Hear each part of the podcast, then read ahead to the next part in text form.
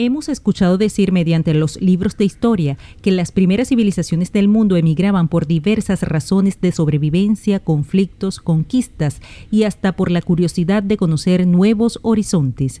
Sin embargo, en la actualidad no es lo mismo mudarse que emigrar, ya que la primera generalmente involucra un cambio de vivienda, manteniendo el mismo contexto, las relaciones de familia, trabajo, amigos, en fin la cercanía o cotidianidad no se ven significativamente cambiadas en comparación a emigrar, donde los aspectos y elementos cotidianos comienzan de cero, exigiéndote actitudes y aptitudes que se deben desarrollar constantemente para lograr el éxito que lleva a tomar esa decisión.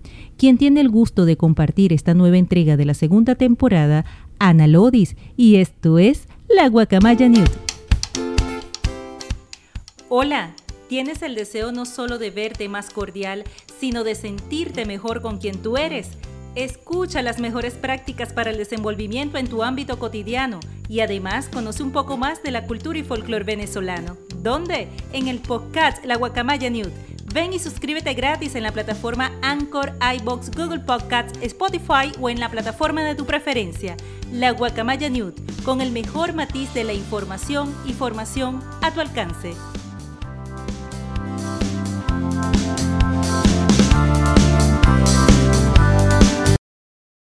Le damos la bienvenida a la Guacamaya Newt a Mario Napoli, venezolano de Caracas, quien tomó la decisión de emigrar y se encuentra en estos momentos en Barcelona, España, quien viene a compartir su experiencia como aporte al ciudadano del mundo. Para que Mario Napoli y su esposa y parte de sus hijos decidieron estar en España, pues decidieron ir a España, por lo que me mencionaste, para buscar mejores oportunidades, tanto para sus hijos y para poder apalancar a los hijos que, eh, que, que, aún están acá en el país, que en este caso es una. Y para nosotros. Y para ustedes, para, tener una mejor vejez. Para eso fue que Mario Napoli y familia decidieron eh, emigrar a Barcelona, España, para tener mejores oportunidades que le permitan a ellos como familia tener una vejez más tranquila, materialmente hablando, ¿sí? Una juventud prolongada, nada de vejez.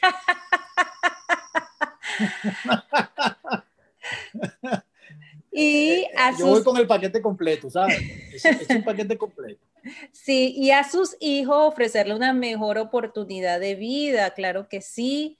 Eh, no es mentira. Sí, bueno, yo me imagino, Ana, perdona que, perdona que te interrumpa, todo el que toma la decisión de esto, este, persigue ese para qué, porque yo veo a la gente, la verdad es que me da mucho dolor, yo sigo mucho la noticia de Venezuela, yo, yo procuro no estar desconectado en lo absoluto, y me da mucho, de verdad que me da mucho, mucho dolor y a veces hasta rabia ver cómo hay tanta gente caminando desde Venezuela hasta cualquier país americano. Este, eso también están persiguiendo su para qué.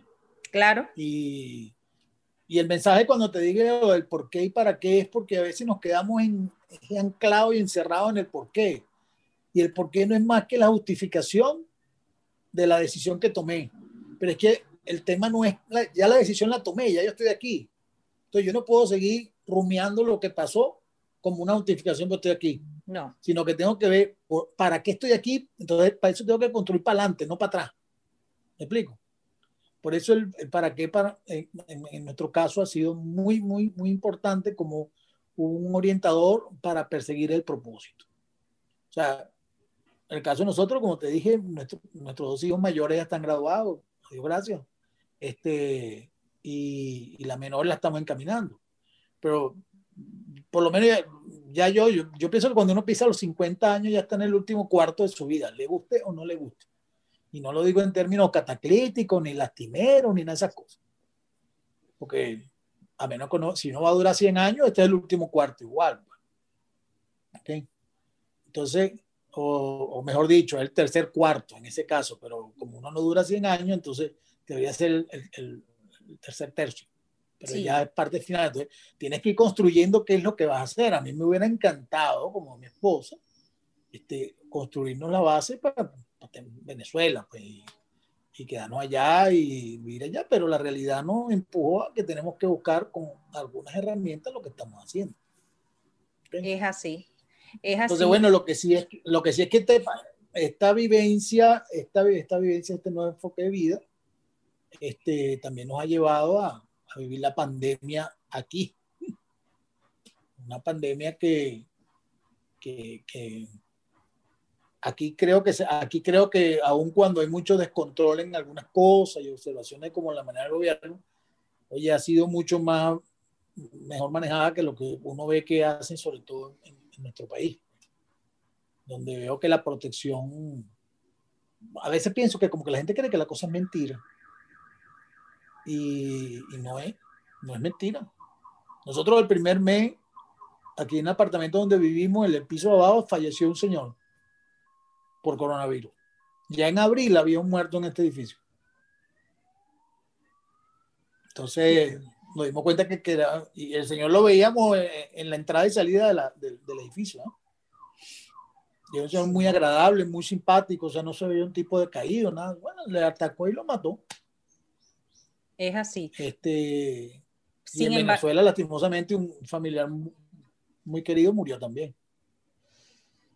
Sí, es así, Mario. Eh, acá, acá también, yo creo que es un síntoma global por tener, diría yo humildemente, tener resistencia al cambio.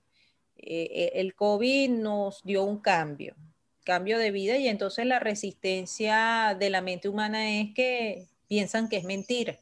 Es vivir esto, pero no en tu casa. ¿okay?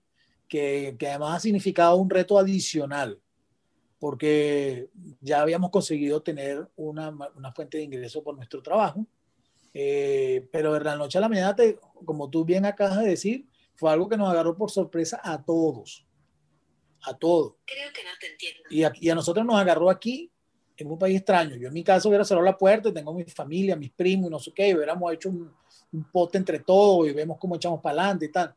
Bueno, entonces aquí hemos tenido que este, ese trabajo personal desarrollarlo mucho más.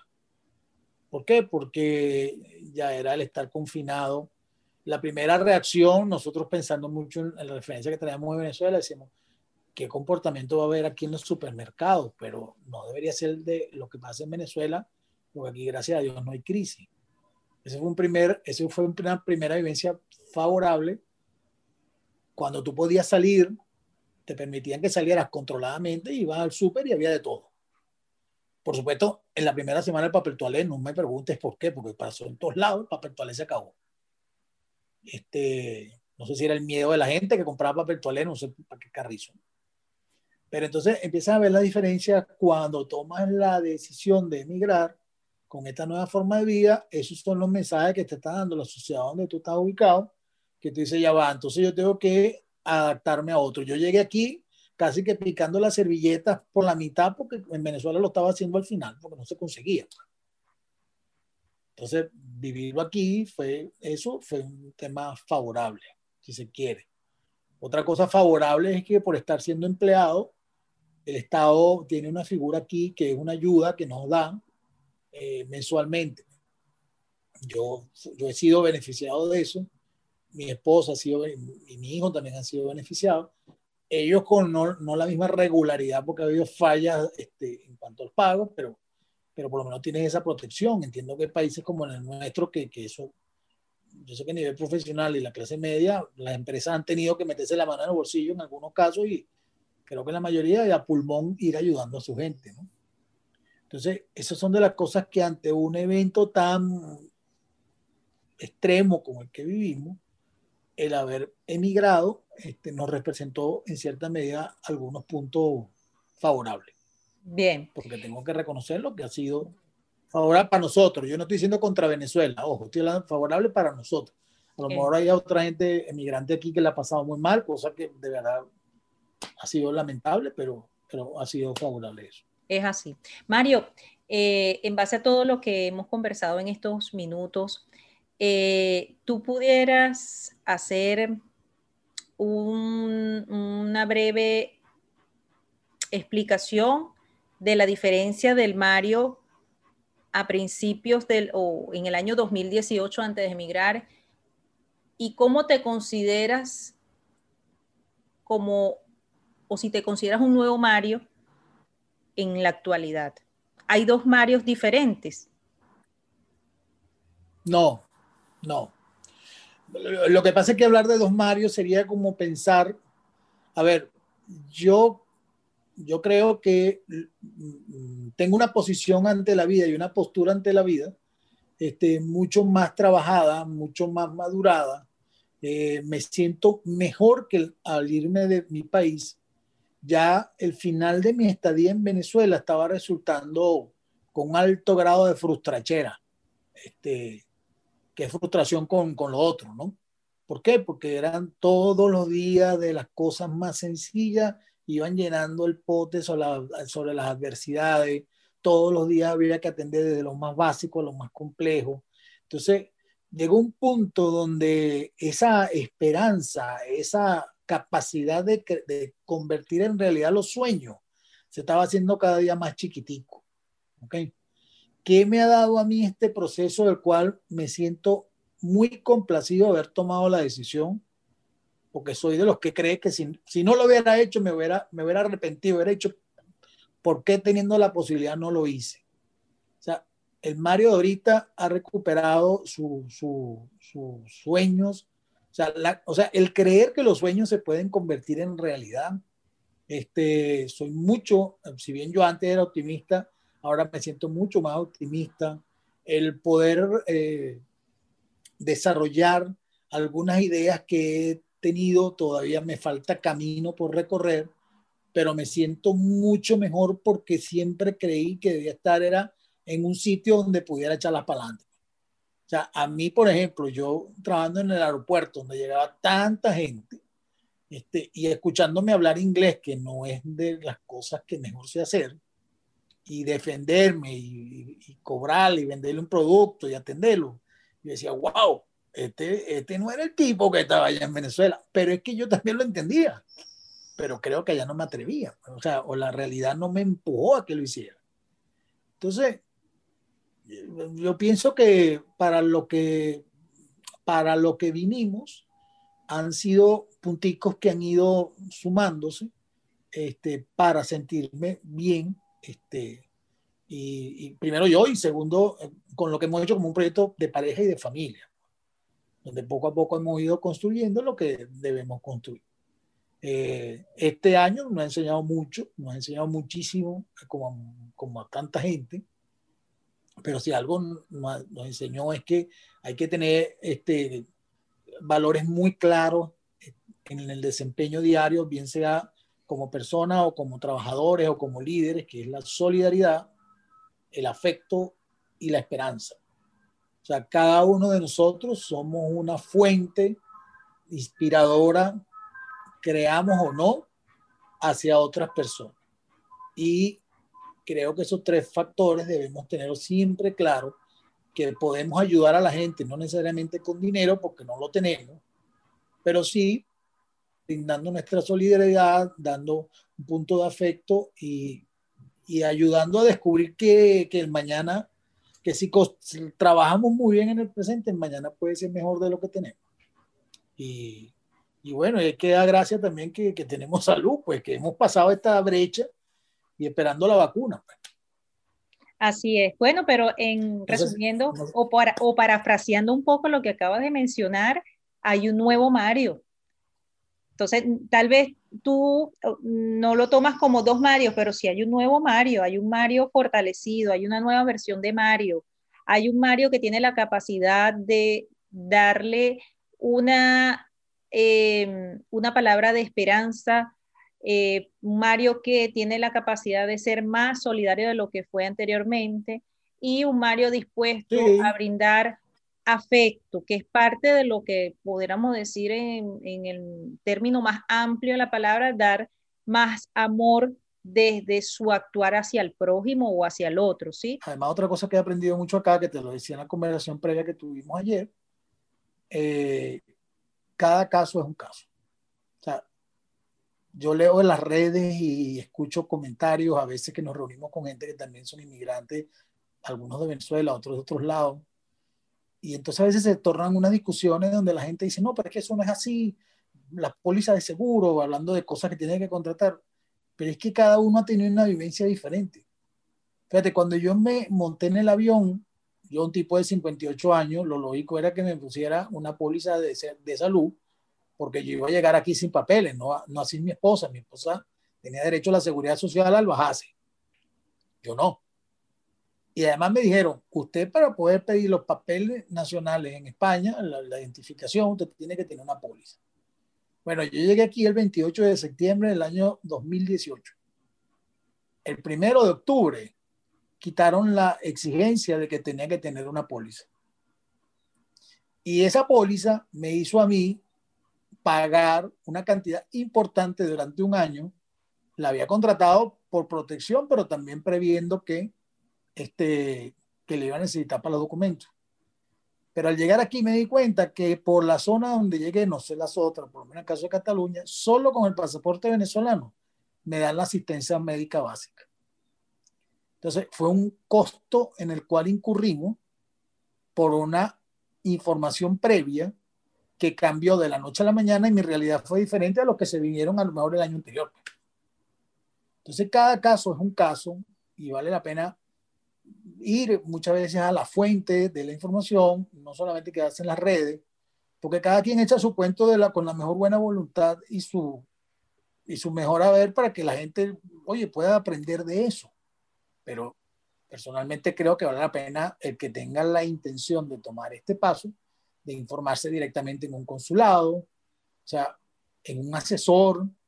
Es otro tema que aquí uno dice, bueno, tú vas para el primer mundo y haces las cosas por internet. Mentira. Acuérdense que nosotros venimos de esta gente. El, sistema aquí está montado sobre la base de que tú tienes que ir con un gestor para sacar algunas cosas. Entonces, vas a tener que invertir más bien en un gestor que te vaya orientando y te lleve la mano, porque además, como me explicaba el gestor, aquí vienen tantos inmigrantes de todo el mundo con intención de quedarse o de legalizarse, que entonces ya en las oficinas públicas este, no les atienden, no les dedican mucho tiempo a orientarlo. Entonces agradecen que un gestor le llegue ya a la gente filtradita solamente para que lleve y ponga la huella, entregue el papelito y lo vaya a retirar. Wow. O sea que. Entonces, bueno, disculpa, que fue parte de la experiencia, eh, en resumen a lo último que acabas de mencionar, haber hecho un gasto por, por falta de información oportuna. Exacto, exacto. O sea, tenía una información que era válida, pero había sido válida para otros que habían llegado antes. Bien. A lo mejor yo hubiera llegado aquí, no, no tengo, bueno, son experiencias, por, por, suerte estuve, estuve protegido, más no tuve necesidad de usarlo, pero es dinero que cuando tú estás emigrando, tú, un euro más otro euro te ayuda, pues. ¿okay? Sobre todo cuando estás llegando a, a construir. Es así. Porque es otra cosa, uno se viene de su país, pero el, no todo el mundo tiene posibilidad de vender los, los, los bienes que tiene y si lo vende, a lo mejor consigues cuatro lochas. Entonces, lo que vas a conseguir a lo mejor no te ayuda mucho, sino solamente para el primer respiro. ¿Ok? Este, el plan de nosotros fue no vender nada, por ejemplo. O sea, nosotros tampoco es que. Oh, yo no me vine molesto con Venezuela. Yo me vine, fue este, apretado por los individuos que nos tienen secuestrado el país, pero yo adoro mi país, igual que lo adora mi esposo y lo adora mis hijos. ¿Ok? Bien. Pero lo que sí es que estamos en el tiempo presente, estamos aquí, estamos disfrutando y divirtiéndonos aquí, este, estamos buscando la manera de hacer vida aquí, no nos levantamos todos los días llorando porque, estamos, porque no estamos allá, y la verdad que eso nos ha ayudado. Nos ha ayudado enormemente a integrarnos, a poder entender. Hay un cambio, por más que hablemos el mismo idioma, este, culturalmente hay palabras que no significan lo mismo. Entonces muchas veces decimos cosas donde no nos estamos expresando bien, donde tenemos que, los que llevamos el nivel de exigencia para adaptarnos, somos nosotros. Entonces hay, hay gente que, nosotros, yo personalmente, ni mi esposa, ni yo, ni mis hijos, hemos tenido problemas con nadie, gracias a Dios. O sea, yo no puedo decir que el español se ha portado mal conmigo, ni el catalán, catalanes son muy particulares, por cierto, y eso lo reconoce el mundo, pero la verdad es que no hemos tenido inconveniente con nadie. Más bien lo que hemos hecho es esfuerzos por este, tratar de ser parte de esto y, y, bueno, fíjate, yo no he perdido el acento, pues, pero yo trato de usar mejores palabras a la hora de hablar. ¿Por qué? Porque a veces me echan unos pelones horribles, ¿eh? Pero horribles. Entonces, hay expresiones que son muy típicas de acá, que no significan nada malo, este, que a uno le chocan. Es así. Que por lo menos te diga, bueno, bu busca, busca la Ana y tira con la Ana. O sea, tú dices, bueno, sí. Dice, ¿cómo? ¿Cómo la cosa? Bueno, tirar es empujar, echar para adelante, dale, hazlo. O sea, es una expresión más bien de, de hazlo bien, empuja, vamos. ¿Me explico? Entonces tú dices, ah. bueno. Me imagino tu cara. Una vez Sí, ¿Ah? me imagino tu cara en la primera vez que escuchaste esa expresión. Yo hubiera puesto los ojos tal cual como los acabo de, de poner. No, no, pero oye, a mi esposa le pasó algo más cómico. En el primer restaurante que ella trabajaba, porque ella trabaja ahorita, eh, ha trabajado en dos nada más. Ella estaba trabajando en la cocina y el chef le dice al director que entró a buscar algo. No, el director le dice al chef, oye, coge a la Begoña y vas a tirar. Y Begoña, y me ¿qué? Entonces, era que bueno, que ambos fueran a otro sitio a trabajar algo que habían hablado. Ah, ya, wow. Entonces, tú dices, bueno, esas son expresiones que uno tiene que ir aprendiendo de ellas. Igual nosotros, nosotros, yo vengo a cancelar la cuenta. Yo vengo a cancelar mi póliza de seguro, pero ahora te hablo de la póliza, pero algo que más o menos, no, aquí es darte de baja, aquí no es cancelar. Ah. Entonces, cancelar es algo así como, ¿cómo? Tú llegas a una caja, vengo a cancelar, no, vienes a pagar. Entonces, bueno, como eso son muchas cosas, ¿ok? Entonces, solamente te lo comento como una parte ilustrativa de que tenemos que hacer un esfuerzo importante porque eso es parte del día a día. Y en ese día a día es cuando uno puede sentirse afectado en su autoestima, que para mí es un tema, y ahora te hablo del presente, donde hay que trabajar mucho, hay que apelar a las mejores herramientas que uno tiene, porque es muy fácil de caer. Sí. O sea, es muy, es muy fácil que anímicamente te veas, bueno, yo no sirvo para esto, a mí nadie me va a contratar, a mí nadie me va a llamar. Este, entonces, ahí es donde uno mismo empieza a ponerse las mochilas de, se llama? Con piedra en la espalda y eso, y eso tiende a ser muy complicado para poder emprender lo que estamos emprendiendo. Mario, en mi experiencia personal en base a esto, eh, lo último que acabas de decir, eh, creo que ese bolso de piedra eh, lo va llenando, en mi opinión personal, el ego. El ego para mí es ese saboteador silencioso, inconsciente que te está en un proceso de migración, te va a sabotear las veces que lo desee y valga de la inteligencia emocional de uno, ¿sí?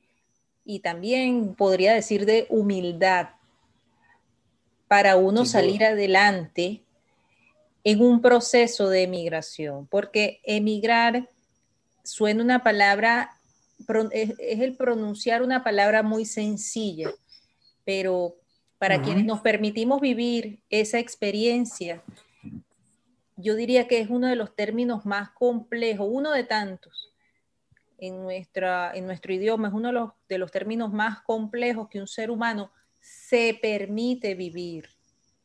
¿Sí? Sin duda, sin duda. Se permite vivir. Eh, y hay que tener cuidado con el ego y la humildad. O sea, con el ego hay que tener cuidado, perdón, y hay que tener mucha humildad para uno sobrellevar una experiencia eh, tan gigantesca, pero tan gratificante cuando la sabemos manejar emocionalmente.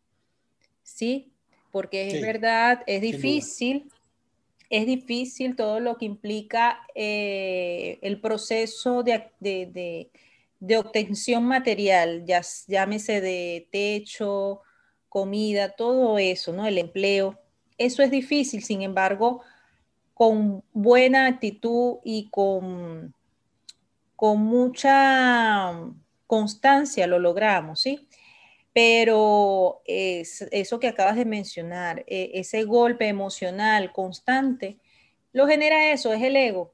El ego es, wow, discúlpame la terminología que para mí es el ego. El ego es el parásito emocional y mental más inservible para nuestro proceso de vida en este plano terrenal. Sí, bueno, eh, ok, tú lo llamas como el ego. Eh, sí, yo creo que hay un componente de eso que acabas de definir, pero también hay, una, hay un componente importante a mi entender que es cómo te interpretas tú a ti mismo. Ajá. Porque que va asociado con eso que tú llamas ego, porque, fíjate tú, además, en, en los tiempos, cada uno tiene su tiempo, ¿no? No es lo mismo mi hijo cuando se vino a 20 pico, que tenía 20 y pico años de edad, todavía lo tienen, a que me vine yo de 58. Claro. Eh, yo, yo había, dentro de las cosas que yo había planificado para mi vida en mi país, realmente yo me siento satisfecho por muchas de las cosas que logramos. Desde construir una familia, tener algunos bienes, permitir que nuestros hijos estudien. Este, ya tenemos dos profesionales y la otra la estamos encaminando. O sea, ya tú vas tomando, vas haciendo como, vas, vas, vas marcando como hechos cumplidos una serie de cosas, ¿no? Entonces, cuando tú vienes aquí, o por lo menos cuando vengo, viene alguien como yo aquí, entonces lo mínimo que quisiera es que le reconozcan los méritos que ya marcó como hechos cumplidos, ¿eh? Pero aquí nadie está al tanto, ni a veces les interesa un pepino lo que tú les digas que hiciste. Y te parece mentira. Y, y la primera de cambio yo decía, bueno, pero ¿qué, qué, qué pasa, pana? Porque es que en muchos casos no te creen no te creen que tú hayas sido capaz de hacer eso. Mira, a mí profesionalmente, el último trabajo que yo tuve en Venezuela empleado fue en una empresa en la región central, donde yo tuve oportunidad de negociar 13 convenciones colectivas. 13 convenciones colectivas sin conflicto y además dentro de los presupuestos que la directiva lo aprobó. Cuando yo le comenté a una persona aquí en una entrevista de trabajo que yo hice eso, no me lo creyó. Digo, pero es que eso, las negociaciones colectivas están destinadas a otros seres, como unos seres superiores, ¿no? Y decía, bueno, pero en Venezuela no funciona así. En Venezuela, cuando tú eres responsable del área de recursos humanos, tú eres el, el encargado de hacer esto con un equipo y le explica. Pero no me lo creen. Eso me lo hizo ver una venezolana que tiene muchos años aquí, este, hermana de una, de una amiga, y me lo dijo, Mario, no te, no, te, no te sientas mal, porque sencillamente ellos no tienen por qué creer que lo que tú estás diciendo en ese papel es verdad. Y no te van a dar tan fácil la oportunidad que tú demuestres que lo que sabes, este, lo sabes. Entonces ahí uno empieza, por eso te digo que analizar la realidad, a lo mejor te pega en el ego, pero empiezas tú a administrar, a decir, espérate, ya va, aquí nadie está diciendo que tú no hayas hecho lo que hiciste Aquí lo que tiene que estar claro que esta gente no tiene por qué creer que eso es verdad. Además, nosotros venimos, nosotros venimos de un país que para ellos es un país sudamericano. Y ellos tienen una experiencia de otras, otra gente de la misma región. hay muchos bolivianos, hay muchos peruanos, muchísimos, que vinieron en otras épocas.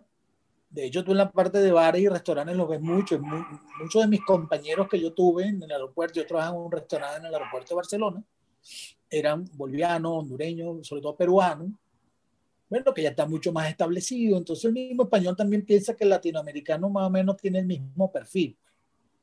Entonces, y, además, muchos de esos peruanos, ecuatorianos y colombianos no nos veían con buenos ojos a los venezolanos, ¿no? Porque nosotros además fuimos bien pretenciosos históricamente, sí. porque teníamos el dinero aunque también le dimos cabida a ellos cuando quisieron emigrar, o sea, esto es toda una historia, pero entonces algunos, algunos tratarían de, bueno, ¿qué hace este tipo que, que, se creían los reyes del mundo, ahora están aquí lavando platos conmigo? Entonces, ese es un cúmulo de cosas de la realidad de donde tienes que administrar muy bien el para qué estás haciendo esto, porque si no las frustraciones son altas. Aquellas personas que eh, están por todavía terminar de decidir en, emigrar, llámese de Venezuela a otro país o de otro país, ¿por qué no? A cualquier otro continente. Y para aquellos venezolanos que acaban de emigrar, ¿cuáles serían tus mejores palabras como aporte a que no se rindan, a que superen ese sabotaje diario emocional que puedan enfrentar? ¿Qué les dirías a ellos? Mira, yo lo primero que le diría es que hay una parte administrativa que tienen que tomar en cuenta porque eso va a influir mucho en cómo te sientas, que es que tienen que medir muy bien cómo van a resolver su tema migratorio. O sea, cuál va a ser su condición al sitio donde van a ir. Porque eso va a ayudar mucho. Cuando yo estuve el, el periodo de tiempo que no tenía este, mi documento de identidad legal aquí en el país, este, mi autoestima se fue, este, fue, fue, fue golpeada. Porque yo trataba de conseguir trabajo, este, aquí lo llaman en negro. Bueno, tú tienes un almacén, yo te ayudo a organizar el almacén y tal. Y la gente me decía, no te lo puedo dar, sea, no puedo. Porque si te lo doy, y a mí me agarra la, la, la justicia de aquí, los inspectores, me meten una multa. Claro, eso eran los que eran más decentes. ¿no? Habían otros que Después yo me enteré que habían trabajos en negro, que eran unos trabajos realmente denigrantes. Entonces, igual hay otros que puedes hacer y no son denigrantes, pero por lo menos aquí hay un área de oportunidad grandísima este, en cuanto a la atención y cuidado de gente mayor, aquí hay mucha gente mayor y, y está muy destinada a los inmigrantes al acompañamiento y hay gente muy chévere, ¿no? ¿Entiendes? Pero entonces, es un tema para mí que es crucial cómo ¿Cómo vas a hacer tú para poder estar legal? Ah, bueno, que vas a pasar dos años, vas a pedir un asilo, tienes que estar claro con eso, porque en base a eso vas a tener unas consecuencias sobre lo que tú puedas necesitar y puedas buscar, donde la obtendrán o no en función a eso. El otro tema que yo creo que es sumamente importante es que uno tiene que explorar la capacidad que tiene de hacer cosas como oficio. No tanto intelectuales, sino como oficio. Porque si alguna herramienta puede ayudar a la migración es tener un oficio. Si tú eres bueno haciendo cosas de electricidad, si eres bueno haciendo cosas de carpintería, si eres bueno cocinando, ponle atención a eso. Eso parece un hecho elemental, pero mira, el día que tú tienes tu primer ingreso por haber hecho ese oficio, hay alegría en los corazones. Te lo digo, que te sientes súper fabuloso porque no estás raguñando ver de dónde consiguen el potecito aquel que tenía en el sencillo para decir, pues compartir cosas, sino, oye, tú empiezas a decir, oye, espérate, ya va, pero es que estoy empezando a lograrlo, ¿sabes? Porque yo creo que hay que, hay que darse premios, o sea, esos son de los premios que tú vas obteniendo en base a tu esfuerzo. Pues. Bien. Luego, yo creo que hay que no ser tan exigente y tan duro con nosotros mismos. Este, a veces eh, el exceso de rigidez y de análisis y de dureza nos paraliza. Entonces, hay que dejarse fluir un poquito en lo que uno está. Yo pienso que la forma de ser de nosotros los venezolanos, este, eh, tenemos una buena pegada, yo creo que sí, porque nosotros somos entradores, somos conversadores, somos atentos, somos educados. Este, siempre hay algún paisano que se le sale la rueda, pero yo creo que esos son mucho menos de, lo, de, lo que de los otros. Pues. Sí. ¿Okay? Entonces, nuestro gentilicio nos puede ayudar a establecer, pero ¿por qué te digo esto? Porque, porque nos puede ayudar a hacer relaciones. Y como nosotros aquí no conocemos a mayor gente, el relacionamiento es el que nos puede ayudar. Aquí funciona, donde estoy yo al menos, que el, el, que alguien te recomiende te ponga por lo menos a que vas a participar en un proceso de trabajo.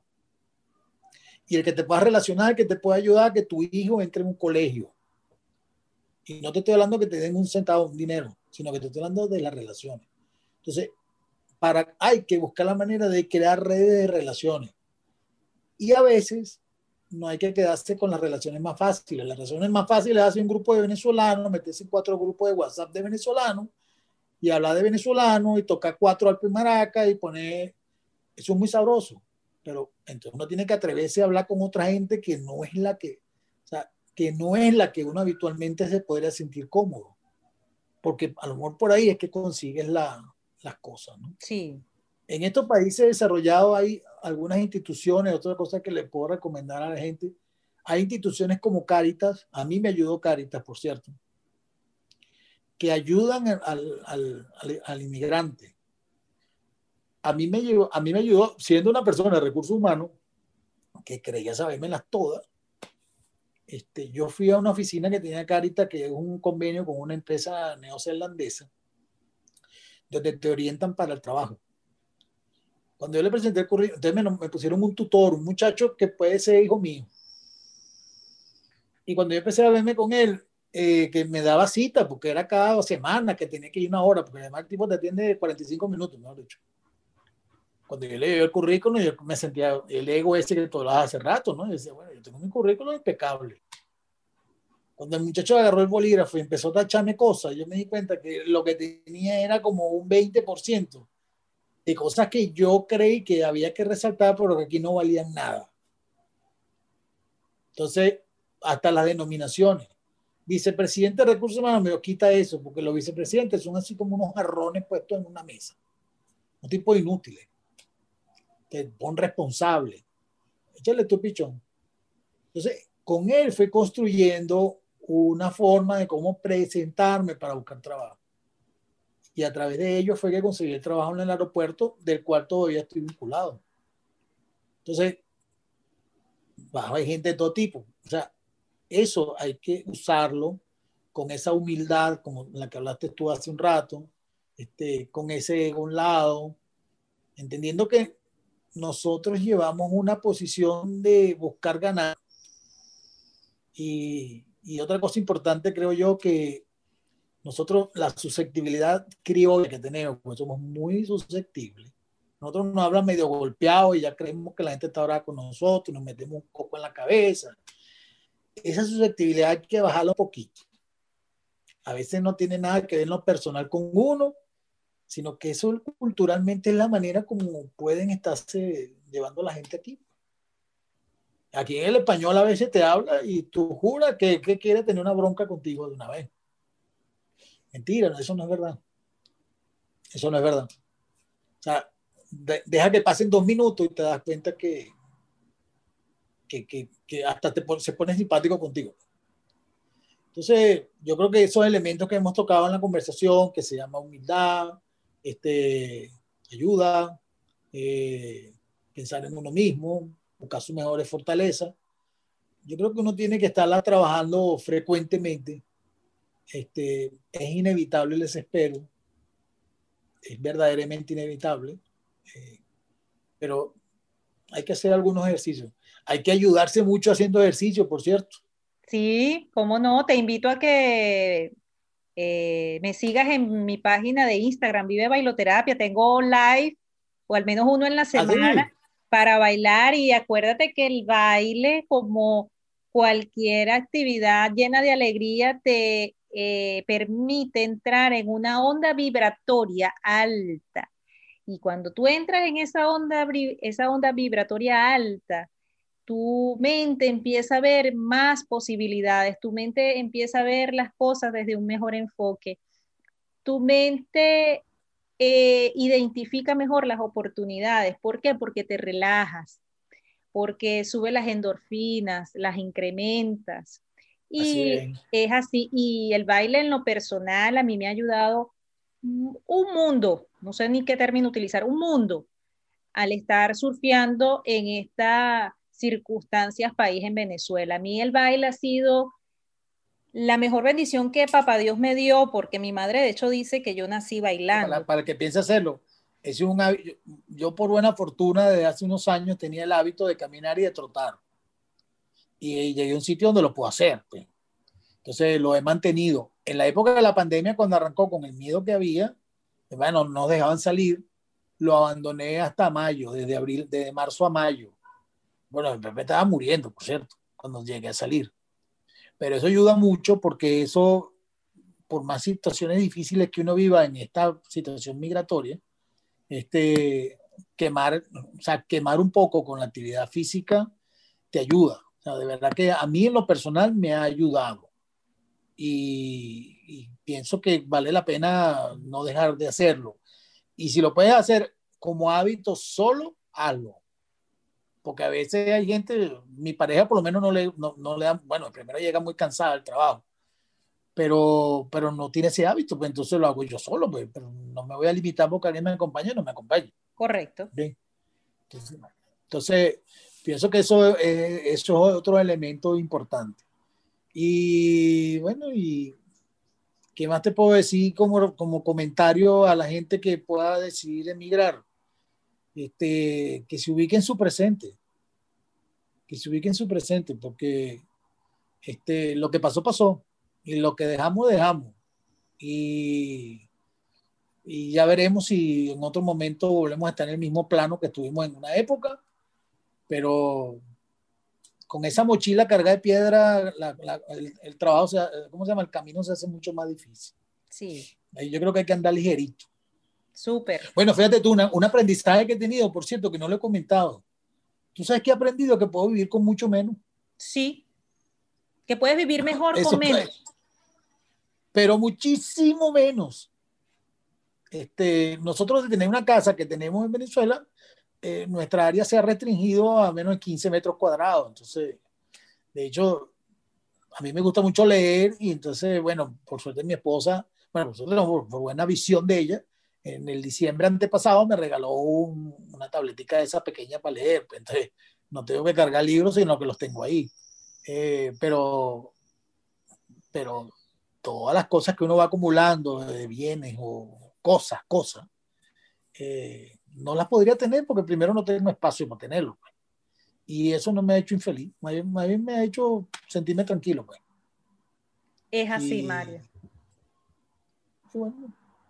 Y a, veces, y a veces este tránsito te va dando unas sorpresitas que no esperabas, ¿ah? sorpresitas agradables. Entonces te van ocurriendo cosas que, que van pasando que son, que son buenas. Claro que sí, Mario. Es todo un viaje Em, la vida es un viaje, wow, eh, que te llena de sorpresas en la medida en que te, estés dispuesto a recibir sorpresas buenas. Así mismo es, así mismo es. Así mismo es. Y bueno, todo en la vida son etapas. Eh, em, te decía antes de, de, este encuentro, te llegué a comentar que yo también migré, bueno, no, vamos a decir que no, no migré, pero es como un preámbulo de migración que viví en, en un país de acá de Sudamérica. Pero siete meses es bastante. Sí, siete meses y eso, wow, mira, eh, puedo decirte en lo personal que sí hay, sí llegó una nueva Ana. La Ana que se montó en el avión y se fue a Ecuador no es la misma Ana que se bajó del avión luego de los siete meses, ¿sabes? Porque todo esto que hemos conversado en estos minutos, todo eso también lo viví en carne propia, lo exploré, ¿sí? Y mira que tampoco puedo decir que me fue mal, no. O sea, eh, empecé como todos, empecé eh, trabajando sobre mi condición migratoria, mi condición legal, que gracias a Dios en ese momento fue bien, eh, bien práctica. De verdad que nos, nos abrieron, nos dieron muchas posibilidades allá los venezolanos para arreglar nuestro estatus migratorio y bueno, mira, después de tener 18 años de carrera en la, en la banca comercial de mi país y tener cargos ejecutivos, eh, verme 18 años luego siendo mesera, este, para mí eh, no fue una cuestión en lo personal de mayor impacto, no, no, porque me gusta, me gusta atender, me gusta servir. Eh, pero como dices tú, en cualquier realidad normal, de vivir y estar en, una economía normal de nuestro país, nunca hubiera pasado por mi cabeza. Pero bueno, tocó y me lo tomé como una etapa, una etapa de la vida que me permitió eh, poner en práctica, de hecho, hasta herramientas que esos 18 años en la banca, lo que fue mi, mi experiencia de servicio, bueno, ¿por qué no lo puse en práctica ya? Porque lamentablemente en Ecuador el servicio está está muy abandonado. Y wow, de allí pasé luego en la misma empresa, pasé a ser asistente administrativo, porque este, de, tuve que demostrar que sí, como dices tú, tuve que demostrar que sí sabía, o sea, no, no es que me tuvieron que creer, es que tuve que demostrárselo en momentos de contingencia, tuve que mostrárselo, porque bueno, así se dio la oportunidad. Me pasan al área administrativa, allí tuve mucho más trabajo, parece mentira, que en el área de, de, local comercial para servir como mesera. Y este, caramba, fueron dos etapas que viví laboralmente allá, donde el, el, sistema que ellos tienen a nivel de software, eh, hay diferencias en liderazgo, como bien lo acabas de mencionar, una serie de cosas que me permitieron em, ver eh, la posición que uno tiene en la vida, no, no académicamente, sino la posición que uno tiene en la vida, que hoy puede ser, hoy puede ser líder, vicepresidente, presidente de lo que quieras, de cualquier empresa, pero mañana no sabes. Y viceversa. Puedes haber vivido esa experiencia que te nutrió, que te, que te fortaleció y puedes hacer una mejor labor con esa subida y esa bajada que la vida te puso, ¿sí?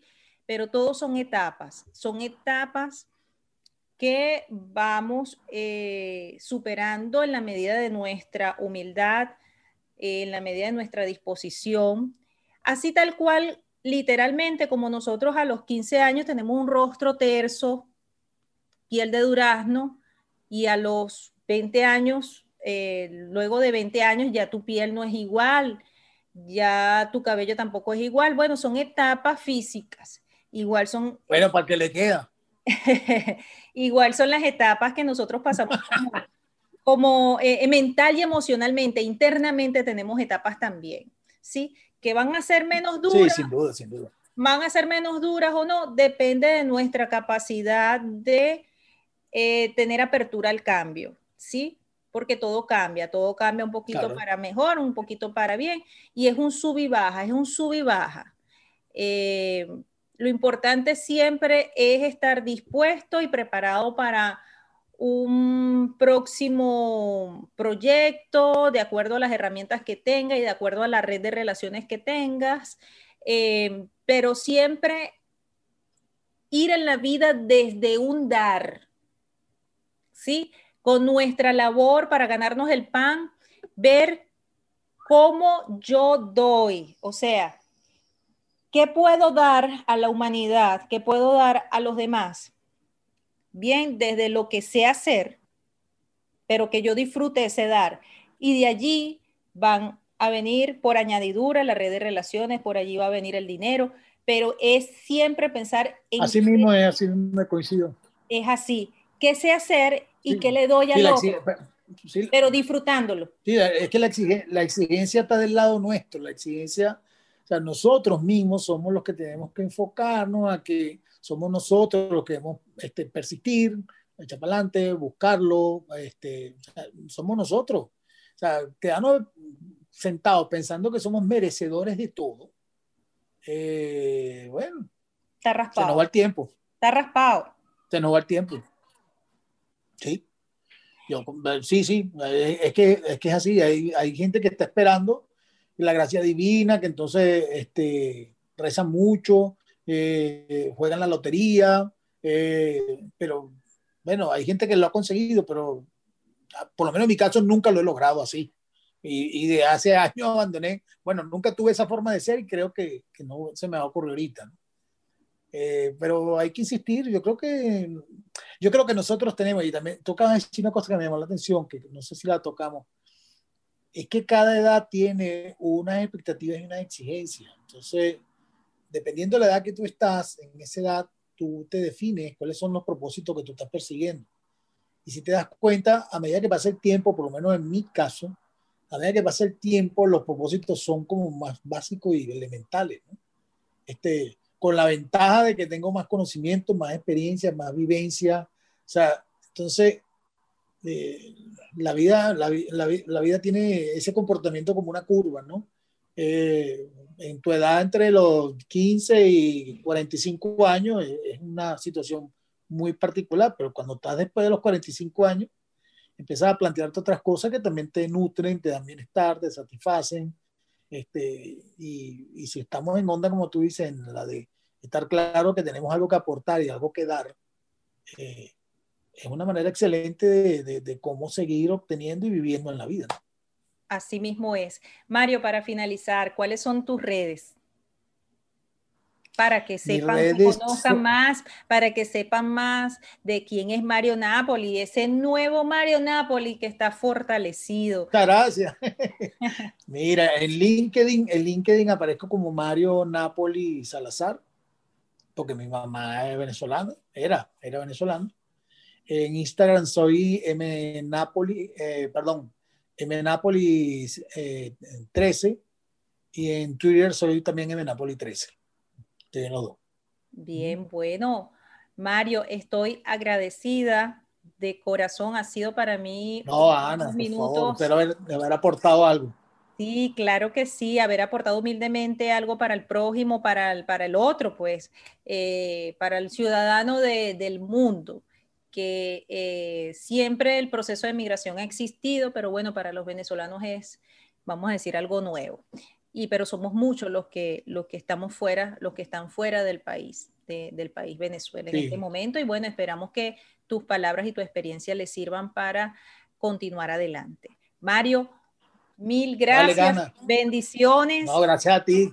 Y te deseo, para ti. Gracias, y te deseo un año lleno de mejores éxitos de los que ya has logrado. Bueno, gracias. Igual para ti, de verdad que muy, muy agradecido por este espacio y esta oportunidad de expresar lo que tengo. claro que sí. Nos vemos, Mario. Gracias. Cariño a mi Venezuela. Claro que sí, que aquí te espera. Así es, así es, pronto, Dios mediante, esperamos. Amén. Saludos a tu esposo. Vale. Con todo gusto, gracias. Chao.